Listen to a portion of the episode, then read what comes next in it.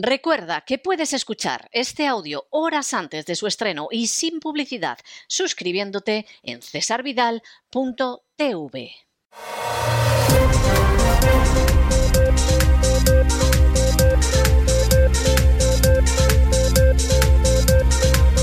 Las noticias del día. Estamos de regreso y estamos de regreso para dar inicio a nuestro boletín informativo después de ese editorial de eso que hemos llamado la marcha hacia la agencia tributaria, retomando aquello que se denominó la Satyagraha March, la marcha de la Satyagraha o también la marcha de la sal y que inició Gandhi, marcha de la que todo el mundo se reía. El virrey de la India decía esto es una estupidez del fakir Gandhi, por supuesto los medios de comunicación se burlaban e incluso los políticos indios se colocaron de perfil, porque eso de ir hasta el mar, dejar de comprar la sal que tenía un impuesto, impuesto además por los ingleses, y entonces sacar la sal del mar y utilizar la sal del mar en vez de pagar el impuesto británico, parecía que era absurdo. Demostró que era mucho más lúcido que, por supuesto, el virrey británico, que los políticos indios, y no voy a hablar ya de los medios de comunicación. Gandhi salió con menos de 80 personas de las RAM en el que vivía. Tardó unas semanas en llegar al mar, semanas en las que se lo tomó a calma, en calma, yendo a pie, porque efectivamente era una manera de que se unieran.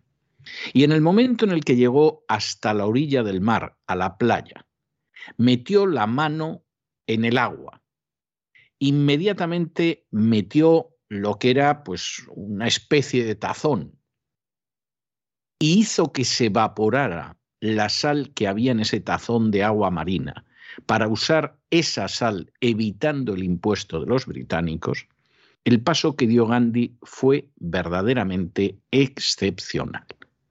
De hecho, de no haber mediado una guerra mundial, guerra mundial en la que efectivamente India participó porque era una parte del imperio, posiblemente la independencia de India hubiera sido muy anterior. Y desde de hecho a los británicos les quedaban poco más de década y media de seguir explotando la India. ¿Cuál era la clave? Los impuestos. Impuestos que eran injustos desde el momento en que no eran impuestos canalizados para el bien de la India. No, se extraían de los indios y iban a parar a las oligarquías inglesas. Y por lo tanto, había que tocar en ese punto neurálgico para verse libres de la explotación fiscal y para verse libres de un sistema que era radicalmente injusto. Que sí, podía construir carreteras y ferrocarriles y todo lo que ustedes quieran, pero era un sistema radicalmente injusto. España vive una situación muy parecida a esa. Por supuesto, las furcias mediáticas, algunas ya empezaron a lanzar piedras contra los transportistas, los agricultores, los ganaderos, los pescadores, los acusaron de extrema izquierda o de extrema derecha o de agentes de Putin o cualquier otra majadería. Hay furcias mediáticas que desde el principio empiezan a furciar porque están a la quinta pregunta y necesitan que alguien las alquile. Son como esas rameras más que tiradas y envejecidas que se contemplan en ciertas esquinas asquerosas y sucias. Otras han tardado algo más. ¿eh? han intentado ver lo que sucedía, pero cuando se ha visto que esta gente sigue aguantando porque tienen toda la razón y toda la justicia respaldándolos, esas furcias mediáticas se han ido cambiando en las últimas horas y, por supuesto, yendo a por esta gente. Lo que está haciendo esta gente merece todo respaldo y todo apoyo.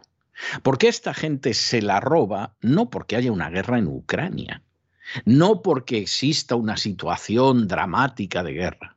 La roban porque ese dinero que les roban y que es fundamentalmente impuestos, no la subida o la bajada del precio del petróleo, va a parar a las castas privilegiadas. Y las castas privilegiadas lo necesitan, porque desde hace mucho tiempo a España ya no se la puede ordeñar más y hay que endeudarla y aún así se vuelve sobre ella. Y en estos momentos, en uno de los gestos de inmoralidad más asquerosos de los últimos años, van a repartir 100 millones de euros a los sicarios de la agencia tributaria para que alcancen unos objetivos que no se corresponden con la realidad económica del país. Cuando el país se despeña desde hace dos años en una situación económica alarmante, en la que no se puede producir y si no se puede producir, no se puede tributar, la ministra de Hacienda da 100 millones de euros más a los sicarios, a los esbirros, a los criminales de la agencia tributaria, para que vayan contra sus conciudadanos y todavía los expriman más. Y además hasta les han dicho dónde los van a exprimir. En el IVA y en el IRPF sobre todo. Lo demás es palabrería. Y efectivamente, cualquiera que en estos momentos se dedique al derecho fiscal en España sabe que están friendo a sus clientes con notificaciones y reclamaciones, no porque haya que reclamarles nada, sino porque hay que robarles más. Y en una situación como esa, la única salida no solo es que esta gente aguante como está aguantando hasta ahora, porque se juega su futuro y el de sus hijos. La salida es la marcha hacia la agencia tributaria. La suspensión de cualquier pago, de cualquier abono, de cualquier entrega de efectivo a la agencia tributaria hasta que este gobierno baje unos impuestos que son injustos. Si efectivamente la población española hace eso, los cambios que puede llegar a haber son tan increíbles como los que vieron aquellos que se reían de Gandhi y sin embargo al cabo de poco más de década y media se encontraron con una India independiente. Si por el contrario la población española decide ser mayoritariamente un rebaño de ovejas, pastoreado por políticos que la roban en beneficio de las castas privilegiadas y engañada por las furcias mediáticas, ah, entonces no hay esperanza. Como seguramente la India hubiera tenido muy poca esperanza de ser libre e independiente si no hubiera habido un hombre que se llamaba Gandhi, al que siguió gente que inicialmente podían ser muy pocos, pero que se había percatado de que el nervio del dominio injusto y explotador de los británicos eran los impuestos. Porque esos impuestos no se recogían para favorecer a la comunidad, aunque por supuesto a los indios se lo vendían, y les decían, hombre, ¿cuándo han tenido ustedes un ferrocarril? ¿Y cuándo han tenido un tendido telegráfico? Y por supuesto les ocultaban muchísimas más cosas, de la misma manera que ahora les dicen a los españoles, pero esto es para sanidad y educación. Sí, hombre, sí. Los 20.000 millones de euros del Ministerio de Igualdad, absolutamente innecesario, un robo de 20.000 millones de euros es para sanidad y educación. Y como eso podríamos multiplicar las partidas. Y no hay otra salida. ¿O realmente en estos momentos los autónomos dicen, no pagamos? No, no, no pagamos. Este trimestre no vamos a ingresar un céntimo, ni de IVA ni de nada. Y a ver si los sicarios de la agencia tributaria pueden con todos nosotros, como supuestamente las fuerzas inglesas tenían que poder con centenares de millones de indios. A ver si pueden con nosotros. Y no vamos a ingresar las cuotas. Y no vamos a ingresar el pago trimestral y no vamos a ingresar nada, porque estamos hartos de que nos chupen la sangre unos sicarios miserables, enemigos del pueblo, al servicio de unas oligarquías que son las que se benefician de nuestra sangre, de nuestro esfuerzo y de nuestro sudor. Y de eso iba el editorial.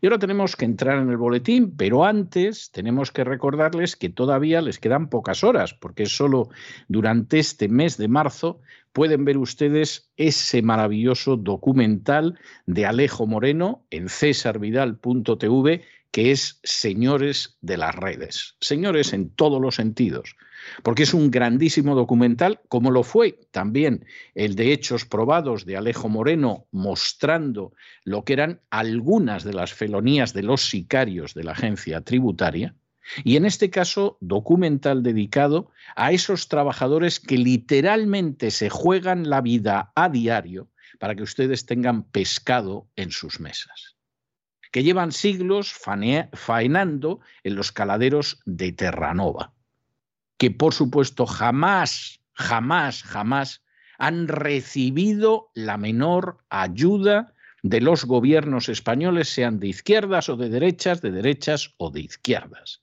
Y gente que lo único que hace es ganarse de la manera más dura la vida, para que luego llegue un ministro miserable de Hacienda y decida dar más bonus a sus esbirros a fin de que esta pobre gente todavía la sangren más. No se pierdan este documental, porque cuando uno ve este documental, se da, se da cuenta de cuál es la gente que sigue manteniendo en pie España y también de cuál es la gente a la que le roban su presente y su futuro a manos llenas, unos sicarios de la agencia tributaria cobrabonus miserables, auténticos enemigos del pueblo, que actúan así no por el bien de la comunidad, sino para que las castas privilegiadas sigan chupando la sangre de las clases medias. Y por cierto, empezamos el boletín con la sección de España y que nadie se lleve sorpresas. El gobierno aprueba el plan de respuesta a la guerra, si han escuchado ustedes bien, el plan de respuesta a la guerra y va a costar 16.000 millones de euros para los próximos meses. Esto es algo tremendo. Primero, España no tiene ningún interés en lo que pasa en Ucrania, ni en favorecer a Rusia, ni en favorecer a los nazis ucranianos, ni cosa parecida. No tiene ningún interés. Los únicos intereses de España están en el Mediterráneo y esos intereses que son enfrentarse con la invasión africana, no los está atendiendo este gobierno. ¿Y para qué nos vamos a engañar? Tampoco el anterior, que era de derechas y que presidía Mariano Rajoy. De manera que esto del plan de respuesta a la guerra, pero qué guerra, majadero. Pero ¿quién te manda a ir a Letonia? ¿Pero qué se nos ha perdido a nosotros en el Mar Negro? ¿Pero qué tenemos que ver con el este de Europa?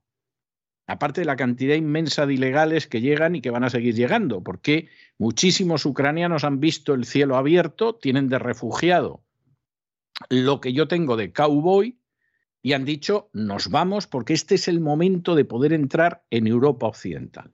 Fíjense ustedes hasta qué punto ya el problema existía con los ilegales ucranianos, que Pedro Sánchez ha regularizado a 100.000 ilegales ucranianos que había en España, lo cual va a tener un ejemplo llamada terrible. ¿Y quién va a cuestionar a los que vengan como ucranianos, aunque sean negros como el carbón? Es decir, que efectivamente se vea que no vienen de Ucrania, ni mucho menos, cuando hemos decidido seguir esta política seguidista de la propaganda de la OTAN. Esto es terrible. Y por supuesto, como suele suceder con el gobierno, pues bueno, vamos a hacer como que hacemos. De manera que, como esto se supone que viene de la guerra, pues lo que vamos a bonificar a los transportistas son 20 céntimos en el litro de combustible. Pero bueno, ¿ustedes nos toman por imbéciles o qué? Si no se trata de bonificar, se trata de que percentil arriba, percentil abajo, la mitad del precio del combustible son impuestos que ustedes han descargado sobre los hombros de esos transportistas para entregárselos a través del presupuesto a las castas privilegiadas.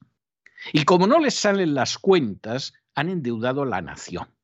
Y como siguen sin salirle las cuentas, van a dar 100 millones de euros, que se dice pronto y además con pagos a cuenta, a los sicarios de la agencia tributaria, para que expolien todavía más a gente que tiene menos ingresos, pero a la que le van a sacar miles de millones de euros más. Esto es algo terrorífico. Pero esta es la realidad. Respuesta a la guerra. Primero, guerra en la que España no tiene por qué estar, que va en contra de sus intereses estar, que sirve para que este gobierno oculte la pésima gestión que está sufriendo España desde Zapatero y desde Rajoy y ahora desde Sánchez, y que lo haga apelando a la guerra. Y así, pues ocultamos la realidad de la situación en la que estamos. Eso sí, gastando más dinero que irá a parar a castas privilegiadas gracias a la acción muchísimas veces ilegal de los sicarios de la agencia tributaria. Bueno, pues esto es enormemente relevante y contárselo a ustedes tal y como es, todavía más. Y lo examinamos con otras noticias que les afectan con la ayuda inestimable de María Jesús Alfaya. María Jesús, muy buenas noches. Muy buenas noches, César. Muy buenas noches a todos los oyentes de La Voz. Recomendarles, porque quedan muy pocos días para que puedan ver este documental, Señores de las Redes, entre www.cesarvidal.tv, imprescindible para conocer la vida de los pescadores que faenan en altura. También la misión de los patrulleros de la Armada que vigilan este tipo de pesca. Señores de las redes, únicamente en www.cesarvidal.tv. Y entramos ahora en la información de nuestro país. El Consejo de Ministros ha aprobado hoy el plan de respuesta al impacto económico de la guerra de Ucrania. Incluye el veto a los despidos a las empresas que reciban ayudas públicas, la bonificación con un mínimo de 20 céntimos el litro de combustible para todos los ciudadanos y el establecimiento de un límite de 2% a las revisiones de los alquileres durante los próximos tres meses. Lo desglosamos. En total serán 16.000 millones para los próximos tres meses, hasta el 30 de junio, de los que 6.000 serán repartidos en forma de ayudas directas y rebajas de impuestos y 10.000 a través de créditos ICO. También se evitarán los despidos, ha indicado Sánchez, para instar a las empresas a acudir a medidas de flexibilidad interna como los expedientes de regulación temporal de empleo, los ERTE. En materia de vivienda, el Gobierno va a poner un tope a la revisión de los alquileres en el 2% hasta el 30 de junio. No puede subir entonces más de este tope. En cuanto a las medidas sociales, incluyen una subida del 15% del ingreso mínimo vital en los próximos tres meses y se sumarán además 600.000 familias más al bono social.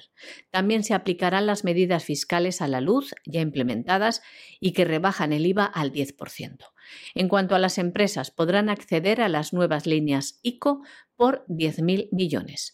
En este punto, el Gobierno ha incluido ayudas para la agricultura y ganadería por valor de 362 millones y para la pesca y acuicultura por 68 millones de euros.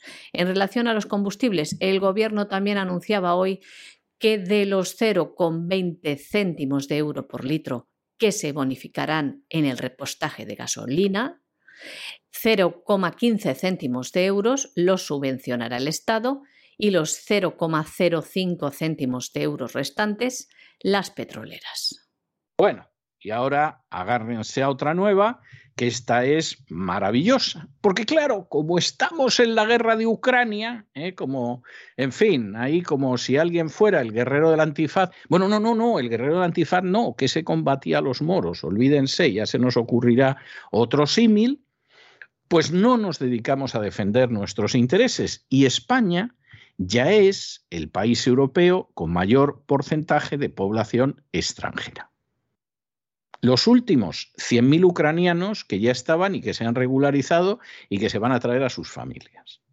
Y estaban aquí antes de que hubiera guerra.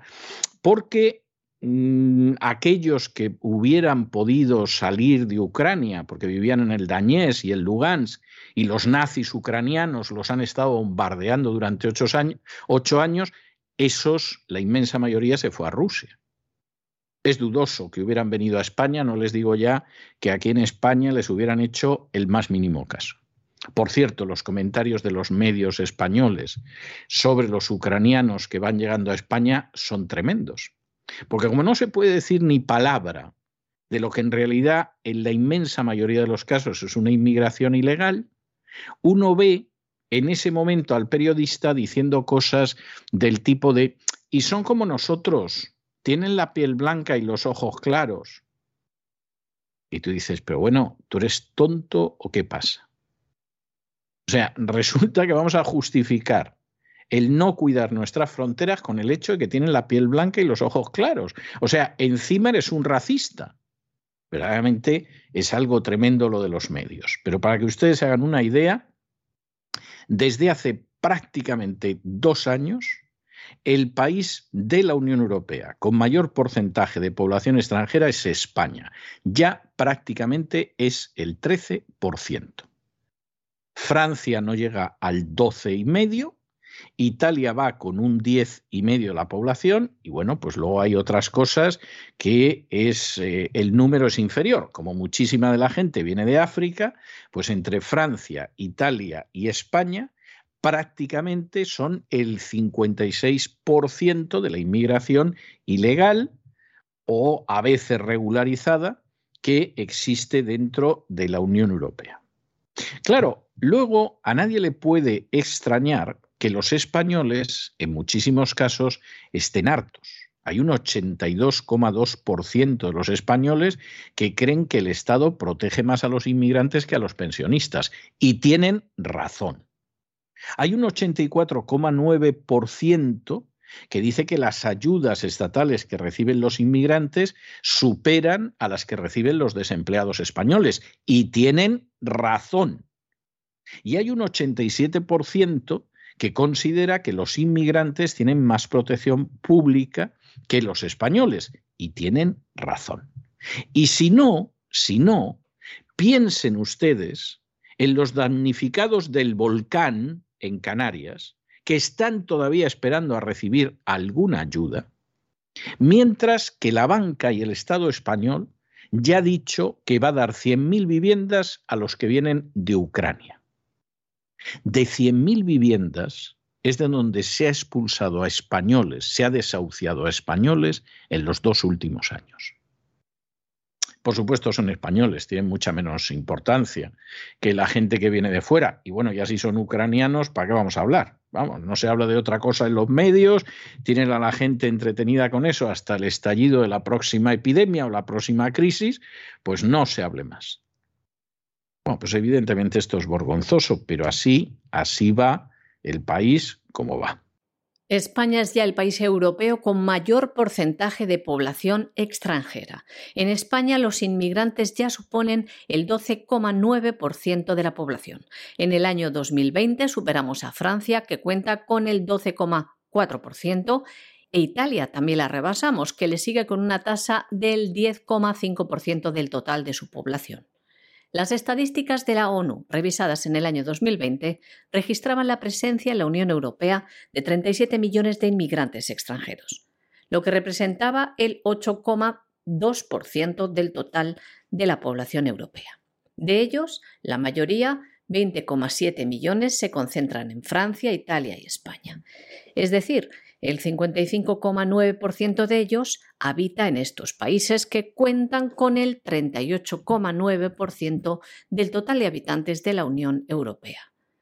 Ya ven, las tres grandes economías europeas son las más endeudadas, con los mayores déficits públicos y con las tasas de paro superiores a la media de la Unión Europea, son los que soportan las mayores tasas de inmigrantes y las que dedican mayores recursos del Estado a los inmigrantes. En la mayoría de los casos, inmigrantes ilegales, que como ya saben, son acogidos, son mantenidos, pueden acceder a todos los recursos públicos como la sanidad y, por ejemplo, a los menores no acompañados, incluso se les llega a dar un sueldo mensual que en comunidades como Cataluña supera los 600 euros. Y mientras la población originaria del país, los españoles, es abandonada y discriminada en comparación con la atención y ayudas a estas personas, que la mayoría de los casos se encuentran en situación irregular y han accedido a nuestro país violando la ley. La última encuesta llevada a cabo por el CIS, el Centro de Investigaciones Sociológicas, fue en el año 2017. Se preguntaba a los españoles sobre su sentimiento respecto a la inmigración. Estos son los resultados que reflejan una realidad irrefutable. El resultado es que los españoles perciben un mejor trato del Estado a los extranjeros inmigrantes que a los colectivos nacionales más vulnerables, como pueden ser los parados o los mayores que viven solos o los pensionistas. Los porcentajes eran en este año 2017 los siguientes. El 82,2% de los encuestados sostenía que el Estado protege más a los inmigrantes que a los pensionistas. El 84,9% de los encuestados expresaba que las ayudas del Estado que reciben los inmigrantes supera a la que reciben los parados, mientras que el 87% de los encuestados aseguraba que los inmigrantes tienen más protección pública que los españoles. Esto es lo que contestaban hace cuatro años y medio los ciudadanos españoles preguntados por el CIS. En ese mismo estudio del CIS, los españoles priorizaban a la hora de permitir a una persona extranjera venir a vivir a España que estuviese dispuesto a adoptar el modo de vida del país. Esta opinión obtenía la calificación más alta, con 7,2 puntos sobre 10. Seguía también que tuviese una cualificación laboral de las que España necesita, con 6,19 puntos. Este era el apoyo de los encuestados. Y también sobre 10, 6,09 puntos decía los españoles que estos inmigrantes tuvieran un buen nivel educativo. En cuarta posición, con 5,83 puntos sobre 10, que hablase castellano o la lengua oficial de la comunidad autónoma a la que llegara. Y mientras España es el país de la Unión Europea que más refugiados, inmigrantes, inmigrantes ilegales recibe, Europa del Este, Europa Central y los países nórdicos, en estos lugares la población extranjera es mucho más baja. Son sociedades que tienen cifras cercanas a la tasa de pleno empleo, con gastos sociales más bajos, al tener menos población, y que no crean desequilibrios presupuestarios, por lo que la deuda pública está controlada.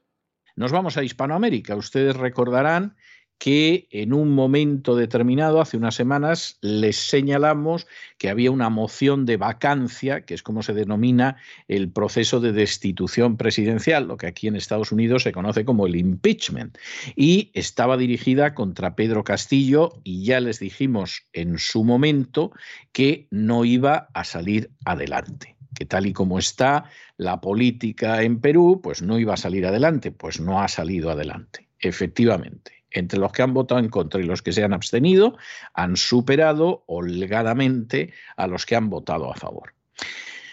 Se puede pensar lo que se quiera, es decir, habrá gente que dirá, bueno, pues mejor, porque a ver si este país deja de dar vueltas de una vez, y habrá gente que diga, qué desgracia, seguimos con sombrero luminoso para los próximos años, esto va a ser el final del Perú, etcétera, etcétera. Perú tiene problemas muy serios que no aparecen con Pedro Castillo. ¿eh? O sea, vamos a ver si en este sentido somos medianamente sensatos. Problemas estructurales que vienen de siglos. Problemas que no se han corregido. Y problemas en los que además las fuerzas políticas, que sacan en general bastante beneficio de estar ahí, Prefieren no ponerse de acuerdo y no buscar la solución del país porque carecen de una política de Estado. Esto alguno dirá, bueno, pero es que eso que dice usted es muy, es muy duro, eso es muy severo, eso. Esa es la verdad. En las últimas elecciones, en las últimas elecciones, lo más cercano que había a una visión de Estado. No crean ustedes que tampoco llegaba, pero lo que más se acercaba era Keiko Fujimori, que te podía gustar o te podía disgustar, pero era lo único que tú lo veías y decías, bueno, aquí existe algo que se asemeja a una política de Estado. El resto están a ver qué sector de la población excitamos más para llegar al poder con unas propuestas que cuando te ponías a leer el programa y veías lo que había entre líneas, te echabas a temblar, como ese candidato que había decidido llevarse los ministerios de Lima y llevárselos a otro sitio, supuestamente para descentralizar. Aquello apestaba a corrupción y al dinero que nos vamos a embolsar llevándonos los ministerios a otro sitio por citar una pequeña, una pequeña pinceladita de muestra. De manera que lo de Perú persiste como hasta ahora. Como además Perú es un país totalmente entregado a la Agenda 2030, no porque eso sea lo que piensen los peruanos, sino porque buena parte de las fuerzas políticas se han entregado. Perú tuvo una conducta durante la crisis del coronavirus de un entreguismo bochornoso, quizá porque no sabían hacer otra cosa, pero lamentabilísimo. Perú está siendo empujado hacia la Agenda 2030 de manera terrible. Perú es una de las naciones de Hispanoamérica que ya se ha endeudado para un siglo. Es decir, ha renunciado a su soberanía, ha renunciado a su independencia y ha renunciado a su libertad durante un siglo pues tiene un panorama que ciertamente es preocupante. ¿Y debería ser así? Pues no, no. Cuando uno ve las potencialidades que tiene Perú, la situación geográfica en la que se encuentra, eh, la gente que ha recibido una cierta preparación, etcétera, Perú tendría que ser un país que funcionara, pero más que razonablemente bien. Esa es la realidad. Y lamentablemente no es esa la situación. Y el peso cultural es decisivo en esa situación. claro, en estos momentos, igual que cuando llegaron los españoles y acabaron a espadazos los pizarristas con los antipizarristas, porque claro, eran llegar los españoles y meterse en una guerra civil al poco de desembarcar, y el inicio del Perú son las guerras del Perú, si ustedes quieren, moderno, son las guerras civiles de los conquistadores españoles, pues todavía Perú es incapaz de tener una visión generosa, de tener una visión nacional, de tener una visión de preocuparse realmente por sus ciudadanos en el caso de la casta política. En el caso de la casta política, uno habla con los políticos y todos están buscando a ver qué apaño tienen para seguir viviendo de esto, porque como salgamos de aquí, a ver cómo nos ganamos la vida. Y cuando en una nación sucede eso, pues efectivamente las cosas van, pero bastante, bastante mal. El Congreso de Perú ha rechazado la moción de vacancia o destitución contra el presidente Pedro Castillo por una presunta incapacidad moral para ejercer el cargo. El resultado fue el siguiente: 55 votos a favor, 54 en contra y 19 abstenciones. De este modo, no se alcanzaban los dos tercios necesarios para hacer que el presidente deje su cargo. Durante su discurso en el Congreso, el presidente Pedro Castillo expresaba que no existen hechos que prueben su incapacidad moral y que las acusaciones en su contra se han basado en publicaciones de los medios de comunicación que además no fueron acreditadas. Añadía que su destitución se ha convertido en el eje central de la agenda política y periodística desde que llegó al cargo. Bueno, luego hay países que por supuesto son mucho más ricos que Perú y que tienen una capacidad para bandearse en un sentido o en otro, para mantener a sus oligarquías en el poder. La pobre gente de abajo importa poco por no decir nada, pero para mantener a sus oligarquías en el poder, la verdad es que son de lo más espabilado. Ahí está, sin ir más lejos, Venezuela. Uno puede no querer ver lo que pasa en Venezuela. Igual que todos los que votaron en su día a Hugo Chávez, porque estaban hartos de la inmensa corrupción y el desmedido latrocinio que existía en Venezuela, ahora no se quieren acordar. Vamos, resulta que no votó nadie a Chávez. A Chávez lo votaron durante muchísimo tiempo muchas personas, muchas por cansancio y hartura de la corrupción anterior, y muchas porque se creían la historia de la Revolución Nacional Chavista. Se la creían. Es más, hay gente que todavía se la cree. Y en medio de esa situación, bueno, pues lo que sucede es que durante todos esos años, aunque es verdad que hay un momento en que intenta que se produzca el derrocamiento de Chávez, Estados Unidos ha sido el primer socio comercial de Venezuela.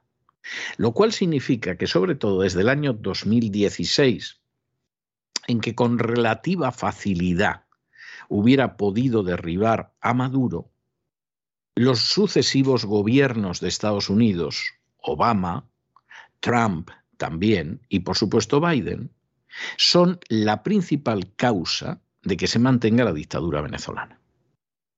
Y luego las democracias. Claro, es mucho más fácil echarle la culpa a China, a Rusia, eh, a Irán, etcétera. Pero cuando ustedes miran las cuentas, primer socio comercial de Venezuela, los Estados Unidos. Incluso Trump periódicamente firmaba los permisos para que Chevron y otras compañías siguieran negociando con Venezuela y así Maduro pudiera mantener sus fuerzas armadas y su policía y eternizarse en el poder. Pero claro, al mismo tiempo que quien mantiene a Maduro en el sillón presidencial es en primer lugar Estados Unidos y luego Alemania, Gran Bretaña, Suecia, Suiza, es decir, todas naciones democráticas encantadas de saquear a manos llenas y a precio de baratillo las riquezas naturales de Venezuela, el gobierno venezolano tiene que dar algún paso que dé la sensación de que todavía están en la revolución, porque es con lo que han engañado a la gente durante mucho tiempo. Sí, Seguramente había gente que se lo creía, insistimos en esto. Pero desde luego esa gente, peso real, en su inmensa mayoría, hace mucho que dejaron de tenerlo. ¿Y cuál es la última medida de Venezuela? Bueno, pues que ha dicho que se va a conectar al sistema ruso de pagos internacionales. Como ya sabemos por una experiencia de más de 20 años que Estados Unidos nos va a seguir comprando y todo lo demás, hombre, pues podemos aquí unirnos al sistema MIR, que es pues algo, sería el equivalente ruso a Visa y a Mastercard, y a partir de aquí, pues evidentemente eh, damos la sensación de que seguimos la lucha contra el imperialismo yanqui, que mira tú qué casualidad, es el que permite a través de sus multinacionales que ellos sigan el poder. Y en fin, los que no ven esto, pues la noticia esta les animará mucho para intentar convencerse a sí mismos de que estamos todavía en la Guerra Fría, porque al final las cuestiones económicas se les suelen perder, salvo para decir que se vive mal en Venezuela, que es verdad. Pero más allá de eso, no llega a su análisis. El embajador de Rusia en Venezuela, Sergei Melik Bagdasarov, anunció que los gobiernos de ambos países están desarrollando los pasos para conectar a Venezuela al sistema de pago ruso MIR aseguró la posibilidad de utilizar una tarjeta que sería útil para dar servicio a la industria de los viajes, añadiendo que las partes están desarrollando pasos en esa dirección, aunque es demasiado pronto para hablar de fechas concretas. Recientemente, el ministro del Poder Popular para el Turismo, Ali Padrón, durante una visita a Moscú, afirmó que el gobierno del presidente Nicolás Maduro planea reanudar los viajes turísticos con el uso de un instrumento de pago como la tarjeta MIR y de todos los elementos posibles que permitan que los turistas rusos visiten, por ejemplo, Isla de Margarita y otras regiones de Venezuela. De esta manera, Moscú y Caracas, ambos en el punto de mira del sistema financiero global, buscan alternativas para esquivar el bloqueo económico de Occidente. El sistema de pagos MIR es un análogo ruso de los sistemas internacionales de pagos Visa y Mastercard. Fue creado por la necesidad de buscar un sistema soberano después de que en el año 2014, tras el inicio de la guerra en el Donbass y la reunificación de Rusia con Crimea, los sistemas Visa y Mastercard bloquearan sin previo aviso las operaciones con tarjetas bancarias de algunos bancos rusos. Bueno, y nos vamos a internacional y antes de entrar en las noticias internacionales, recordarles que pueden ver ustedes en cesarvidal.tv dos extraordinarios documentales del director galardonado con varios Oscar, Oliver Stone. Por cierto, dos documentales indispensables para comprender los orígenes del actual conflicto de Ucrania y por qué la cosa sigue como sigue. El primero se llama Revealing Ukraine, que sería algo así como Revelando Ucrania. El segundo es Ukraine on Fire, que sería pues Ucrania en llamas, por traducirlo de una manera aproximada. Y ahí pueden ver ustedes el golpe de Estado de 2014, lo que fue Soros y McCain y Victoria Nolan y otros santos hermanos mártires emporcando la situación de Ucrania y pueden ustedes explicarse por qué estamos donde estamos en estos momentos. Dos grandes documentales que pueden ver todos los suscriptores de cesarvidal.tv. Y entramos ya dentro de la situación de internacional. Primera noticia importante y es que Kathleen Hicks, que es la número dos del Departamento de Defensa de Estados Unidos, acaba de decir que el principal competidor de Estados Unidos en el planeta es China. Les ha costado darse cuenta, ¿eh? Y uno dirá, ¿y por qué les ha costado darse cuenta? Porque no son tontos. Pues miren ustedes, les ha costado darse cuenta porque como en su día escribió Kenan, que era un personaje muy inteligente, era un geoestratega muy inteligente, fue el padre de la doctrina de la contención aquí en los Estados Unidos. El complejo militar industrial necesitaba de tal manera para seguir ganando dinero y seguir en pie a la Unión Soviética, que como decía Kenan, como ahora, por ejemplo, la Unión Soviética se hundiera en el mar, ese complejo militar industrial iba a tener serios problemas. Y lo más fácil, en vez de pensar en los intereses nacionales, no voy a decir ya la paz en el mundo, porque en fin, eso ya es pedirle peras al olmo, pero por lo menos los intereses nacionales, lo más fácil para ese complejo militar industrial era seguir acusando a Rusia, porque la gente se ha pasado décadas escuchando que los rusos son lo peor del mundo, hasta tal punto que hasta podemos reclutar a los nazis en un sentido literal, no, no metafórico, para enfrentarnos con ellos. Pero claro, mientras se soltaba esa propaganda de guerra para seguir favoreciendo los ingresos colosales del complejo militar industrial, quien iba avanzando era China. Y claro, a ver cómo hacías el cambio de gastos en una y en otra dirección, pero claro, lo de China ya es tan escandaloso que no lo puedes ocultar y además está llegando a las cosas de comer. Y entonces, pues resulta que tienes que seguir diciendo que Rusia es un peligro para la humanidad, para la paz mundial, etcétera, etcétera, etcétera, etcétera y al mismo tiempo que cuentas eso, pues hombre, ya señalas efectivamente a China. Al llegar a esta conclusión, Estados Unidos, si efectivamente quiere hacer valer sus intereses nacionales, no solo que sigan engordándose con el dinero de los contribuyentes lo que son las castas del complejo militar industrial, sino defender sus intereses nacionales, Estados Unidos lo único que puede hacer es aliarse con Rusia. Y alguno dirá, ¿se ha vuelto usted loco? No. Esa fue la política de Estados Unidos muy inteligente y muy sagaz, que impulsó Richard Nixon y que, bueno, por ahí aparecía zascandileando Henry Kissinger a inicios de los años 70. Cuando Nixon efectivamente decide que va a separar a China de la Unión Soviética. Y lógicamente pactas con el más débil, porque el más peligroso es el más fuerte, que en aquella época era la Unión Soviética. Y eso lo hicieron muy bien. Es decir, tenemos que separarlos.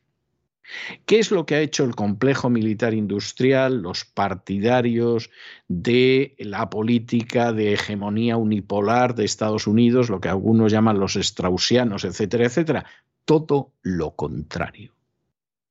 Han seguido una política estúpida, soberbia, prepotente, que ha ido arrojando a Rusia en los brazos de China. Y ahora tienes la situación que tienes. Y a medio plazo Estados Unidos no tiene otra salida. O Estados Unidos llega a algún tipo de acuerdo con Rusia para distanciarlo de China o Estados Unidos ha entrado ya en sus últimos años como primera potencia mundial.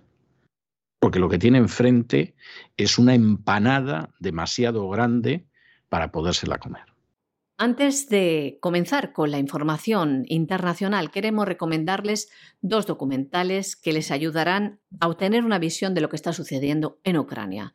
Se titulan Rebelling Ukraine y Ukraine on Fire. Son de Oliver Stone y Césarvidal.tv ha comprado los derechos a la productora de este afamado director de cine únicamente durante este mes, como les llevamos anunciando durante el mismo.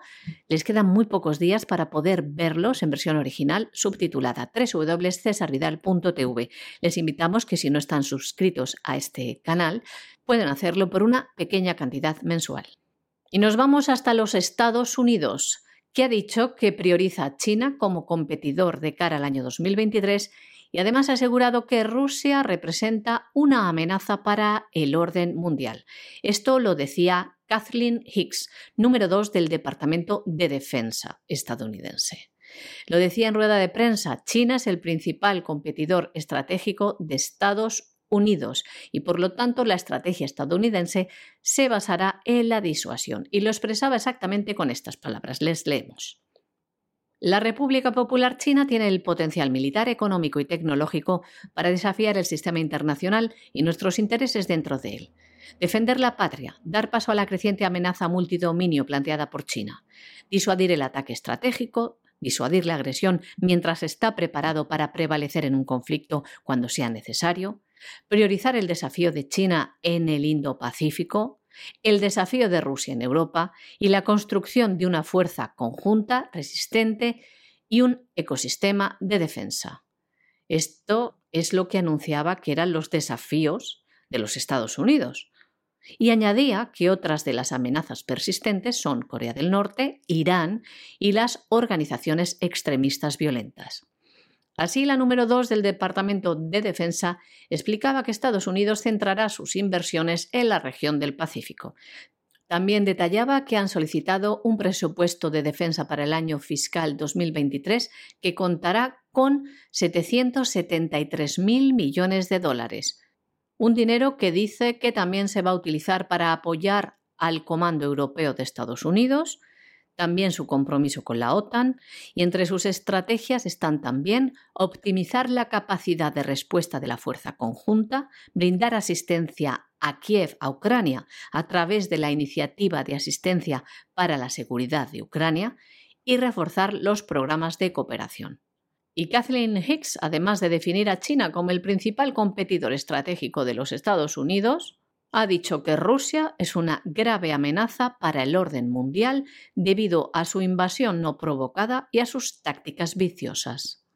Bueno, y por supuesto nos vamos a otra parte del mundo que últimamente eh, no resulta una parte del mundo tan eh, que levante tanto la atención, porque claro, entre el coronavirus, Ucrania y otras cosas, y además que, bueno, por lo menos en cierta medida se distensó algo en la época de Donald Trump con los famosos acuerdos de Abraham.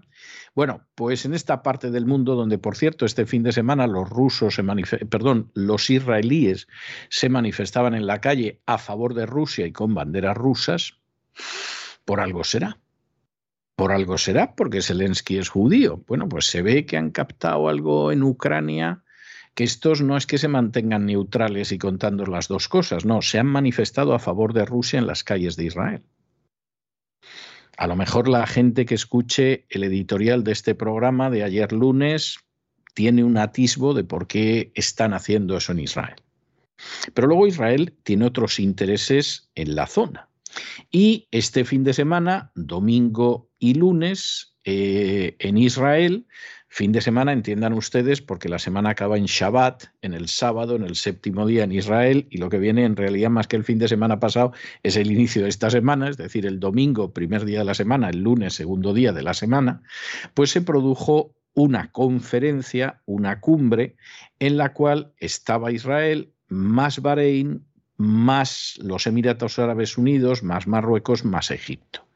Es decir, Egipto con el que las relaciones mejoraron desde hace décadas con la devolución de la península del Sinaí por parte de Israel a Egipto y con un país con el que hay una situación de paz incluso bastante floreciente en términos económicos y comerciales entre ambos, Hombre, Bahrein y los Emiratos Árabes Unidos, por eso de que están en el famoso pacto de Abraham, y Marruecos, que está loco por entrar en el pacto de Abraham, porque es consciente del peso que tiene Israel en la política americana y en la opinión pública americana, y bueno, pues ya ha sacado el Sáhara, vamos a ver qué más sacamos a costa de los tontos estos que están al norte, en Ceuta, Melilla, las Canarias y Andalucía. Y entonces, bueno, pues se produce una reunión que fundamentalmente lo que ha pretendido pues es eh, de alguna manera que se van a reunir anualmente, que van a intentar eh, mejorar las relaciones, etcétera. Bueno, esto seguramente no, no es algo que vaya a tener una gran trascendencia ahora. Lo cual no quiere decir que no se estén sembrando las semillas para que haya unas buenas relaciones en el futuro. No es que sea tampoco un paso inútil, pero, pero de entrada esto no parece que tenga muchas consecuencias, pero claro, inmediatamente ha provocado una reacción del Ministerio de Asuntos Exteriores iraní. ¿Por qué?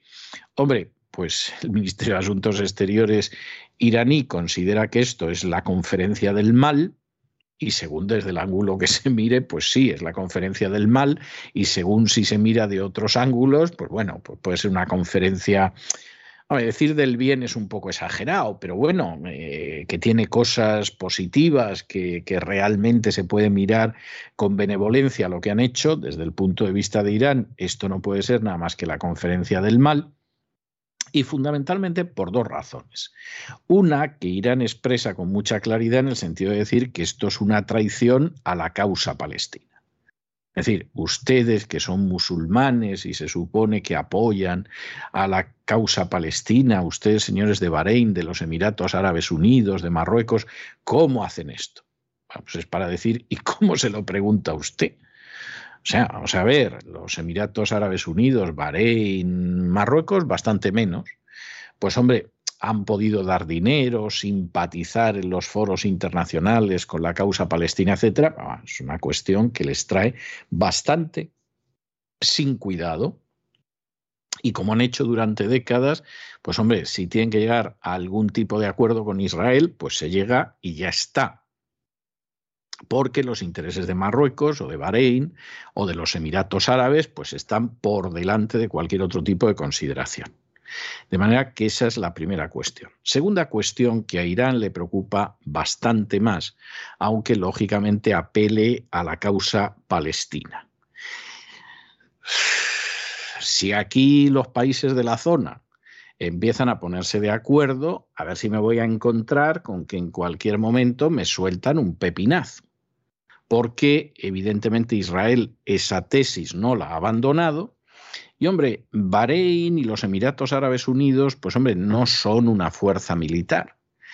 Pero no cabe la menor duda de que en un momento determinado, si dividen la situación en cuanto a la hegemonía en Próximo Oriente, yo puedo estar en una mala situación.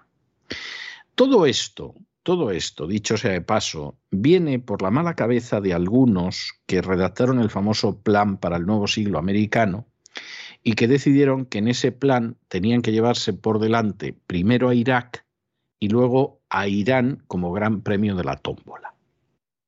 Pero claro, en Afganistán las cosas no salieron bien. En Irak siguen sin salir bien. Y como saltó Irak inmediatamente, y aquello es el caos, pues Irak, que actuaba de fiel de la balanza para que esa parte del mundo no la controlara ni Arabia Saudí, ni la controlara Irán, de pronto se encontró con que había el enfrentamiento de dos grandes potencias, entre las cuales Irán, con la que querían acabar, pues resulta que era inaccesible. Porque visto cómo había salido todo en Irak y en Afganistán, a ver quién se metía en Irán, por mucho que Netanyahu lo estuviera pidiendo cada lunes y cada martes. Y como consecuencia de pasos estratégicos erróneos, fíjense ustedes que no estamos ni siquiera juzgando el hecho de que sean inmorales o morales o justificados o injustificables, simplemente erróneos y muy erróneos.